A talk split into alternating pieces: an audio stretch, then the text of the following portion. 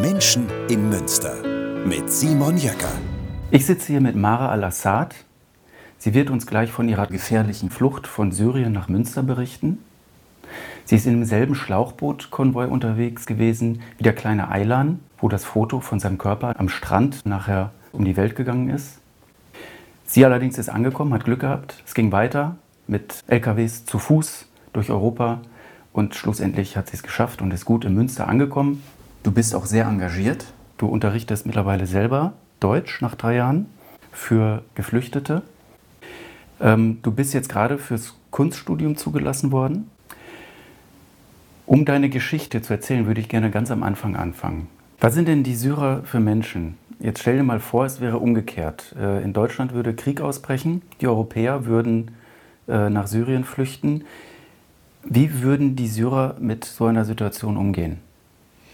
Ähm, das ist schon mal passiert, als ähm, Palästina und Irak, also als der Krieg in Palästina angefangen hat und ähm, in Irak auch und viele Flüchtlinge aus den beiden Ländern und aus Libanon ähm, in bestimmter Zeit auch nach Syrien gekommen. Und ja, Syrien hat die Türe einfach aufgemacht und hat alle akzeptiert, weil ja, man das, was man tun soll. Ähm, ja, und die sind bis jetzt einige noch in Syrien und ja, niemand ähm, diskriminiert jemand anderen und ja, wir wohnten alle trotzdem, obwohl das war in einigen Zeiten so schwer, weil das war so viel auf einmal, äh, ja, das, das ja, hat Syrien auch das hingekriegt. Erzähl doch mal ein bisschen was über dein Leben, über deine Familie. Hast du da Geschwister? Ja, ich habe meinen Bruder, ist drei Jahre alt und meine Schwester, sie ist 20 Jahre alt, sie ist jetzt hier mit. 17 Jahre Unterschied? Äh, ja. Den hast du jetzt wie lange nicht gesehen?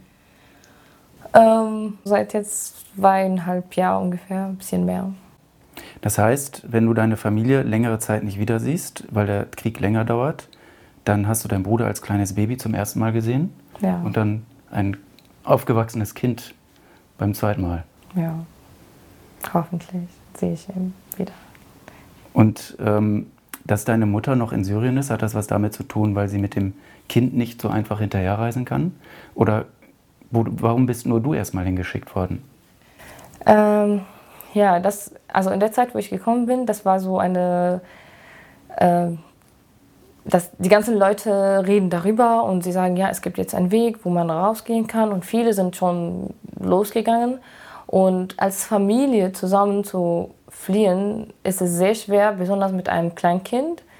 Es gibt so manche Stellen, wo man so leise sein muss und ein Kind kann man das auch nicht kontrollieren und kann eben nicht zwingen, leise zu sein. Und das ist für ein Kleinkind unmöglich. Damaskus, deine Heimatstadt, war einmal so friedlich wie Münster heute. Wie kündigt sich so ein Krieg an? Brodelt das erst so ein bisschen oder kommt plötzlich eine schlimme Meldung im Radio und von da aus geht dann alles ganz schnell bergab? Wir haben das nur gehört, ähm, aber das war nicht in unserer Stadt Viertel. Und irgendwann hat das bei uns auch angefangen, dass zum Beispiel die, ähm, das Autobomb die erste war sehr nah bei uns, dass die Wände bei uns und die Fenster haben sich so wie gezittert. Und wir dachten, das ist direkt vor die Tür, aber das war zwei Straßen weiter.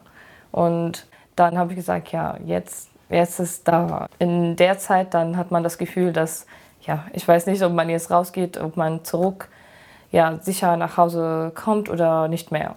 Im Prinzip so etwas wie bei uns mit dem Kiepenkerl, das Unglück, was da passiert ist. Ja. Die ganze Stadt ist in Schock, aber eine Woche später oder einige Zeit später findet der Alltag da wieder statt. Ja, Und genau. ähm, man redet über andere Dinge.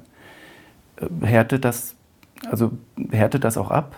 Ähm, ist irgendwann der Schock gar nicht mehr so groß? Vergisst man irgendwann schneller, einen Tag später schon, das, was da passiert ist? Das ist schwer so zu sagen, weil wenn man da jemand verliert, ich habe meine beste Freundin da verloren in einer Autobomb da und wenn jemand da jemand verliert, dann ist es nicht so leicht, das so schnell zu vergessen. Man versucht das zu vergessen, man versucht einfach äh, weiter zu leben wie früher und einfach zu ignorieren, was passiert, aber zu vergessen will man nie machen. Das ist aber deine Freundin, ne? Ja, das ist meine beste Freundin. Die ist am 6.8.2013 ähm, gestorben. Wie hast du davon erfahren? Äh, ich war zu Hause und äh, ja, eine andere Freundin von mir hat mich angerufen. Ich hat drei Tage gedauert, bis ich das wirklich geglaubt habe. Ich habe immer ihr SMS geschrieben und Nachrichten geschrieben, dass ja, dass es nicht mehr witzig ist, dass es äh, sie reden über ihre Beerdigung sind und so. Ähm, ja, ich habe es nicht sofort geglaubt. Wusstest du vorher, wie gefährlich die Flucht ist? War dir das Risiko klar? Ähm, nicht wirklich. Ich habe immer auf Facebook gelesen von den anderen Leuten, die fragen, was machen wir jetzt? Oder die anderen, die ihre Erfahrung schreiben. Aber selbst, dass ich so gefährlich, nein, habe ich mir nicht vorgestellt. Besonders in einem Meer ähm, zwischen Türkei und Griechenland. Das war ja dann wahrscheinlich mitunter der gefährlichste Teil der Reise mit dem Boot. Ja. Ähm, wie ist das abgelaufen?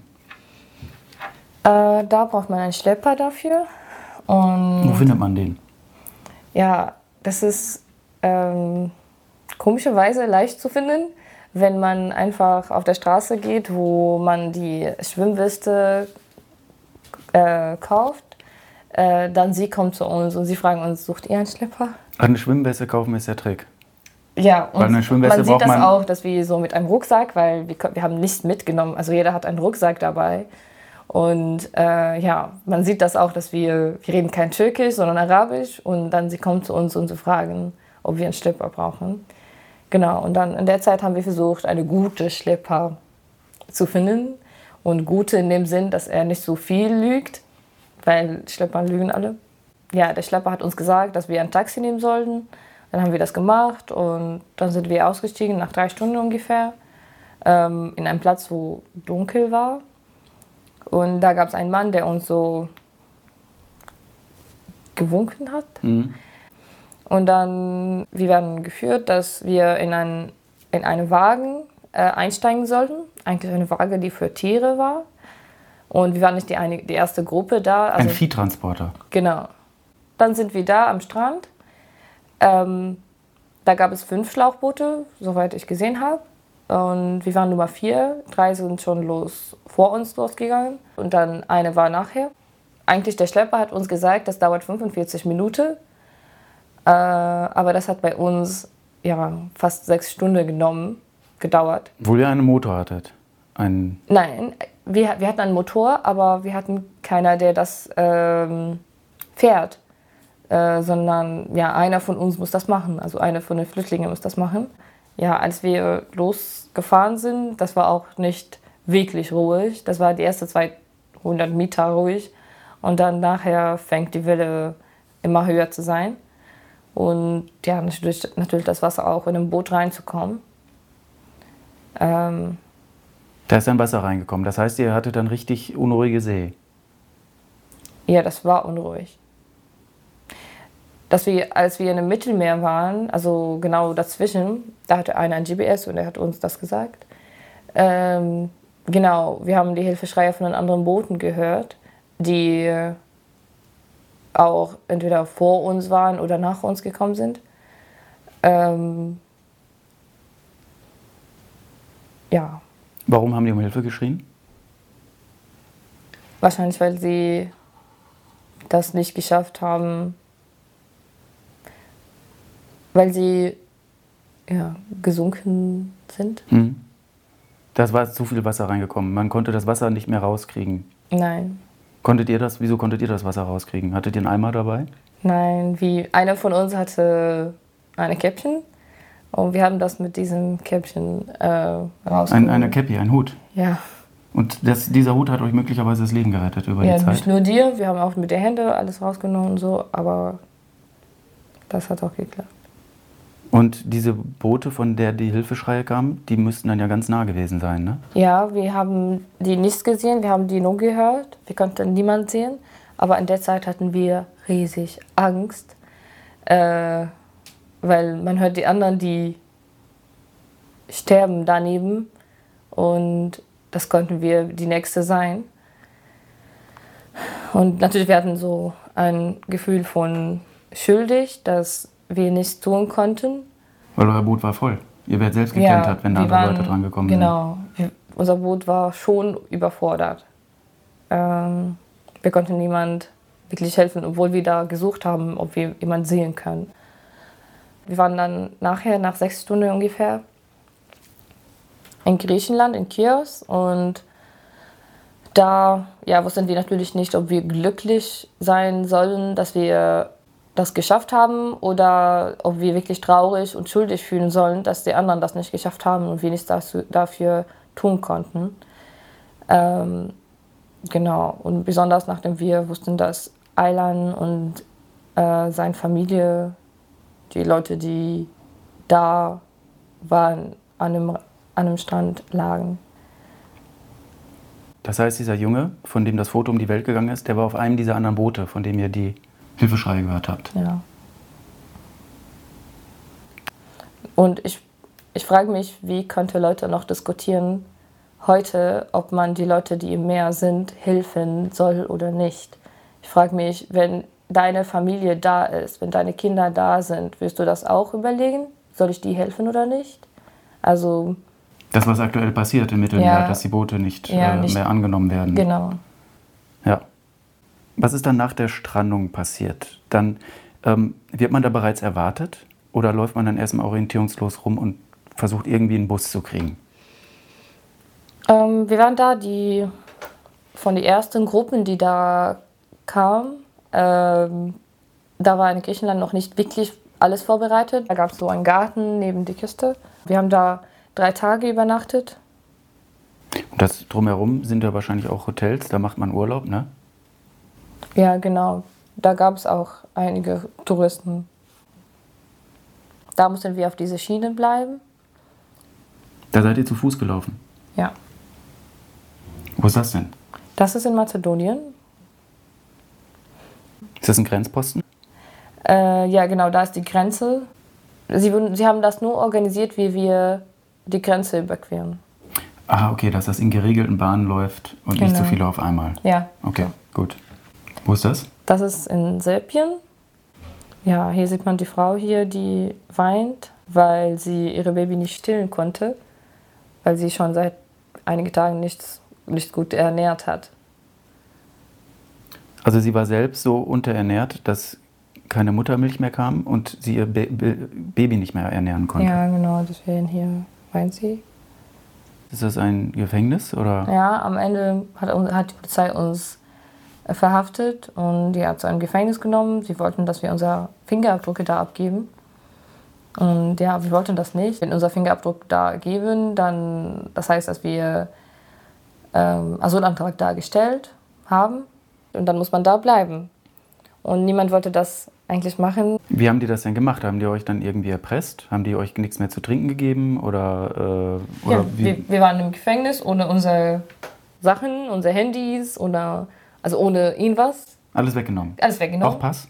Äh, nee, die Pässe haben wir versteckt, bevor wir reinkommen, weil wir wussten schon, dass sie das äh, machen können.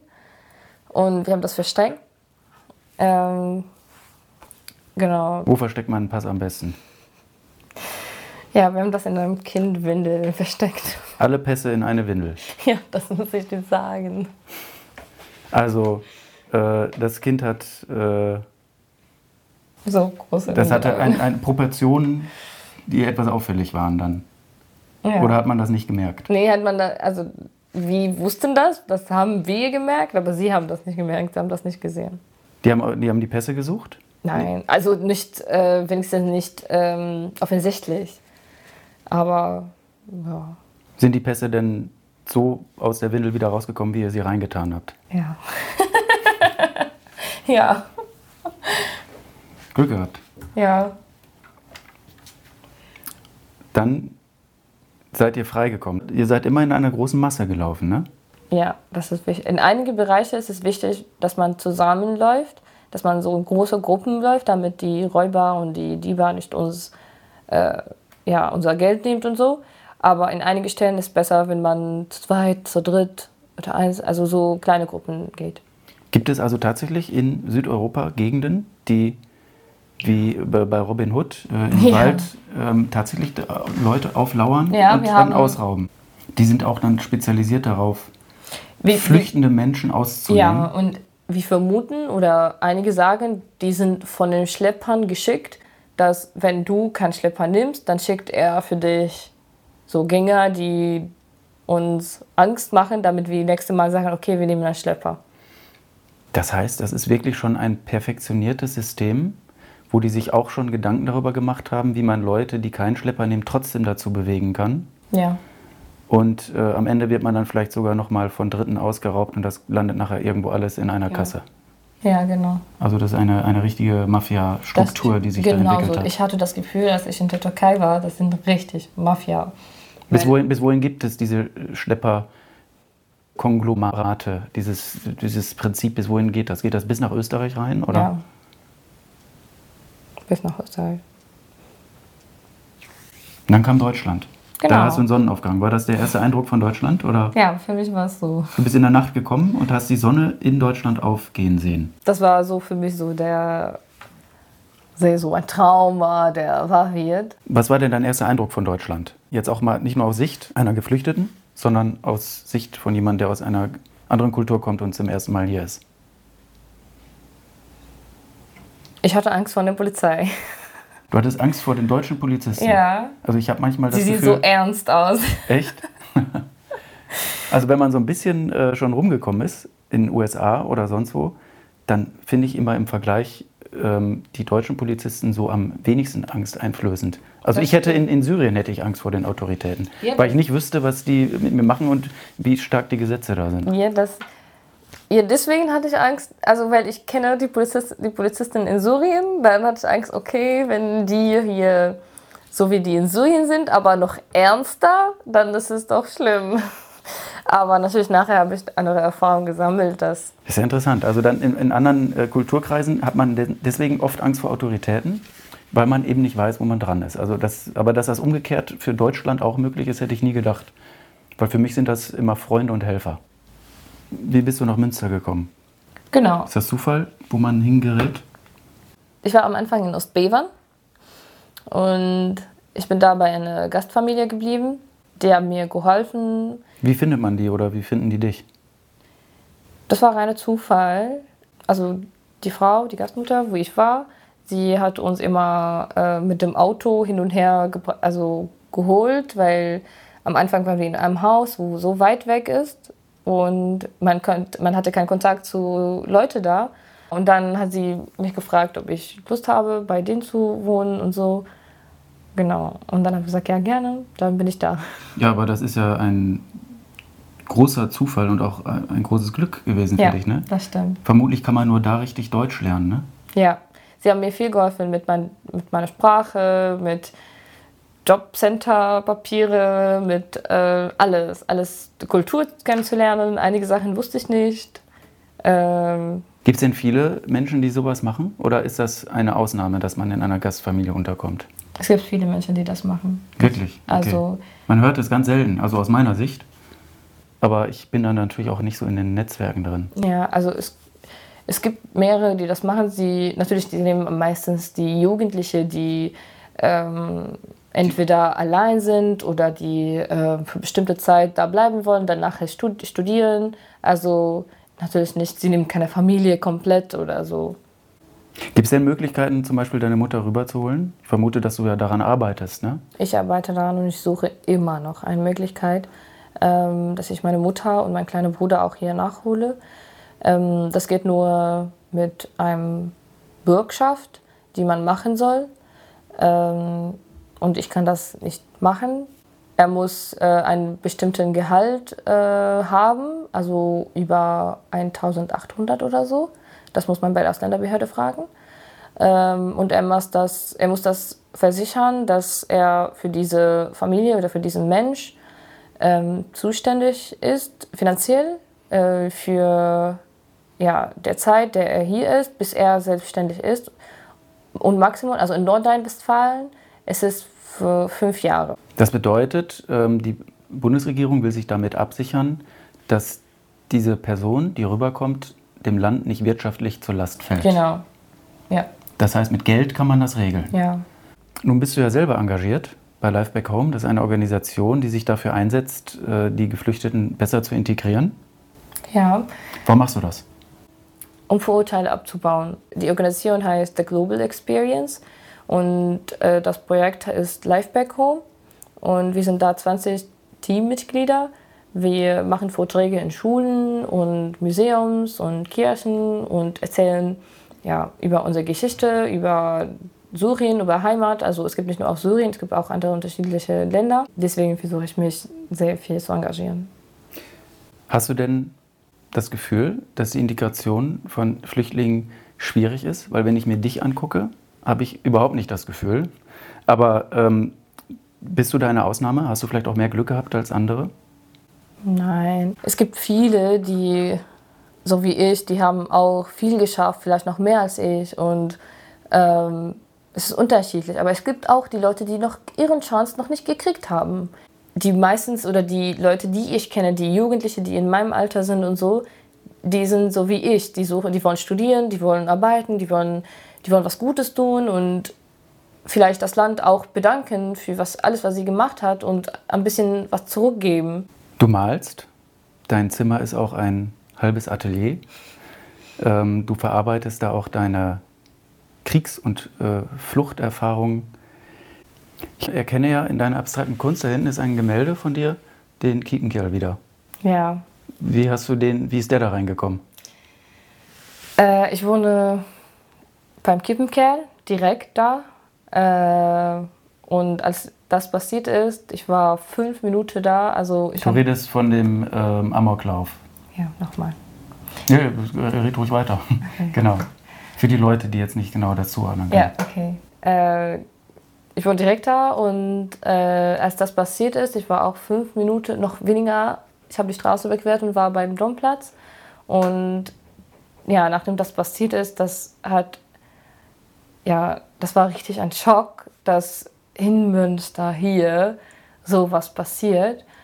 Ähm, ich dachte die ganze Zeit, ich hoffe, dass es kein Ausländer ist. Also das war nicht gemein oder so, aber ich hatte Angst, dass wenn er wirklich ein Ausländer wäre, dann, dann werden die Gesetze, die Regeln, die ganzen Leute noch mehr, ähm, ja, sie machen noch mehr Druck auf, ja, auf uns und auf die Leute, die vielleicht unschuldig sind.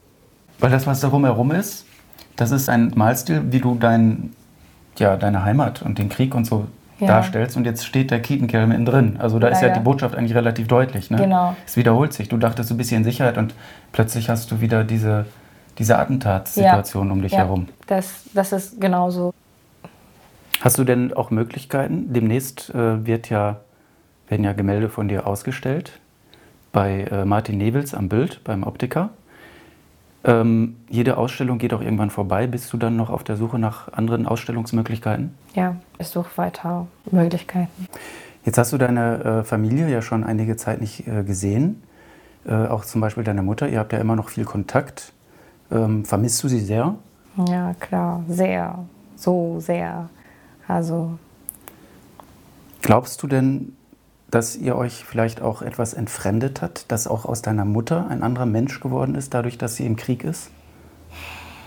Also, also das, das ist ein sehr wichtiger Punkt, weil ich finde, dass jeder, der in Syrien war, ähm, da gibt es so bestimmte Zeit von seinem Leben, wo er nicht mehr auf sich selbst konzentriert hat, wo er nur auf den anderen konzentriert hat oder auf die Situation allgemein wie man heute Wasser besorgt, Strom, Brot, Essen, bla. Also man wird mit anderen Sachen beschäftigt, dass man am Ende vergisst sich selbst. Und das ändert natürlich in dem Mensch. Das heißt, man kann jetzt gar nicht mehr so seine Persönlichkeit großartig entwickeln, weil man damit beschäftigt ist, ja, existenzielle man, man, Dinge zu genau, organisieren. Genau, das, was ich meine. Und man stoppt auf, auf einem Niveau, wo man nicht mehr ja, sich bewegen kann. Also es gibt so wie ein, wie sagt man das, ein Dach für die Träume, für die, für die zukünftige Ziele. Also man kann nicht so viel träumen und man, ja. Wenn du es schaffen würdest, deine Mutter irgendwie hier nach Münster zu kriegen, was wäre das Erste, was du mit ihr hier in Münster unternehmen würdest? Zuerst, äh, ich, ich will was. Ja, ich habe viel daran gedacht, dass ich zuerst äh, sie ja, hier bringe zu mein, zum Zimmer, zeige ich ihr alles und dann ja, die Altstadt, der Prinzipalmarkt, äh, ja, am Aasee, ähm, ja, dass wir auch in den Dom äh, gehen und ähm, am Hafen, das, also die ganzen Münster. Ich liebe Münster. Und deswegen, ja, ich bin auch stolz drauf. Also ich will das auch ihr zeigen, wenn sie kommt. Ist das dein Zuhause geworden? Ja, klar, auf jeden Fall. Ich fühle auch Heimweh, wenn ich äh, mehrere Tage nicht in Münster bin. Dann fühle oh, ich will nach Münster zurück. also ist normal. Ja, liebe Menschen Münster, äh, Mara, danke schön für das Interview. Ähm, wenn Sie Ihre Lebensgeschichte nochmal in Kunstform sehen möchten, ähm, es wird jetzt demnächst eine Ausstellung geben bei Martin Nevels, dem Optiker am Bild. Ähm, wenn Sie sich engagieren möchten oder auch Redner, Leute, die von ihrer Lebensgeschichte erzählen, engagieren möchten, dann können Sie das äh, über Live Back Home. Die URL wird jetzt eingeblendet. Und ähm, demnächst treffe ich Henning Stoffers, Baujahr 44. Der hat Zeit seines Lebens in Münster ganz viele alte Fotos gesammelt, von vor dem Ersten Weltkrieg bis hin in die 70er Jahre. Ähm, ganz spannende Fotos und der hat äh, die schönsten Fotos recherchiert. Der hat ähm, Stories, äh, persönliche Geschichten, Leute dazu ausfindig gemacht, recherchiert und ähm, erzählt was über die Orte und die Persönlichkeiten dahinter, die zum Teil nicht mehr leben, aber auch noch äh, unter uns weilen. Eine ganz spannende Geschichte. Ähm, und äh, wenn Sie daran äh, erinnert werden möchten oder darauf hingewiesen werden möchten, wenn diese Episode veröffentlicht wird, dann können Sie diesen Kanal natürlich einfach abonnieren. Dann würde ich sagen, bis dahin. Tschüss. Das war Menschen in Münster mit Simon Jöcker.